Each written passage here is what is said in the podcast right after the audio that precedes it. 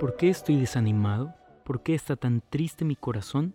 Pondré mi esperanza en Dios, nuevamente lo alabaré, mi Salvador y mi Dios. Salmo 42, versículo 5. En versión Reina Valera inicia diciendo, ¿por qué te abates, alma mía? Y me encantó esta versión que es nueva traducción viviente, porque su traducción es más cercana a nosotros. Dice, ¿por qué estoy desanimado y por qué estoy tan triste? Y hay personas que durante este tiempo están así, desanimados y tristes.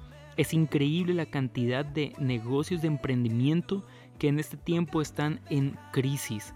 De empresarios, microempresarios, gerentes de almacenes, personal hospitalario, gerentes de empresas, maestros, muchas personas, por no decir todo nuestro país, y todas las personas del mundo estamos preocupados y en algunas ocasiones llegamos a estar desanimados y tristes. Pero quiero decirles que por la misericordia de Dios hoy tengo buenas noticias nuevamente. Y antes de dar las buenas noticias, quiero decirle a mi hermana mayor, feliz cumpleaños, Mirlito. Te amo también, te admiro muchísimo y deseo que tengas un súper feliz día. Y ahora sí, la noticia es que nuestro Dios es bueno. Y quien escribe este salmo, el salmista que pone sus palabras aquí, se está predicando a sí mismo. Es como cuando tú empiezas a preguntarte a ti mismo o a ti misma algo y empiezas a decir, pero ¿por qué estoy preocupado? ¿Por qué estoy abatido? ¿Por qué estoy triste?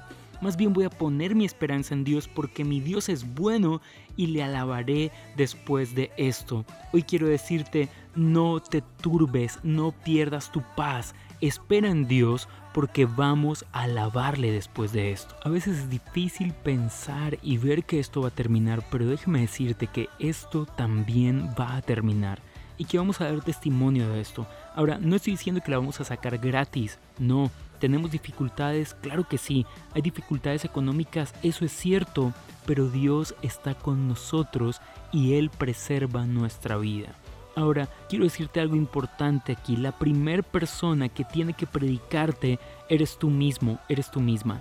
Tienes que empezar a hablar contigo mismo, a decir, no me voy a turbar, no voy a estar preocupado, no voy a estar preocupada, no voy a perder la paz, voy a esperar en Dios porque aún puedo alabarle. Sabes, después de esto daremos testimonio de lo que Dios está haciendo, pero estoy seguro que esta crisis, lejos de destruirnos, nos va a llevar a amar más a Dios y a pegarnos más a Él.